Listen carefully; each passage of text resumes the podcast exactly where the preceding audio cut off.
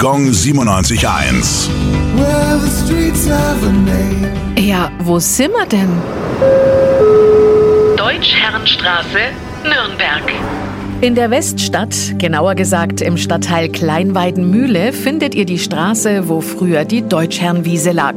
Bis 1829 gehörte das Gelände dem Deutschen Orden. Das ist ein fast 1000 Jahre alter geistlicher Ritterorden, der auch in Nürnberg einen Sitz hatte, eine sogenannte Kommende.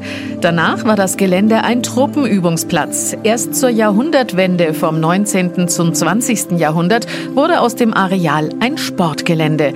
Nicht weit davon entfernt wurde im Jahr 1900 der erste FC Nürnberg gegründet, der dort 1905 auch sein erstes Heimspiel bestritt. Einige Jahre lang, zuletzt 1941, fand dort auch das Nürnberger Volksfest statt. Heute ist die ganze Fläche bebaut, nur noch die Straße erinnert an das Gelände. Gong 97.1. Well,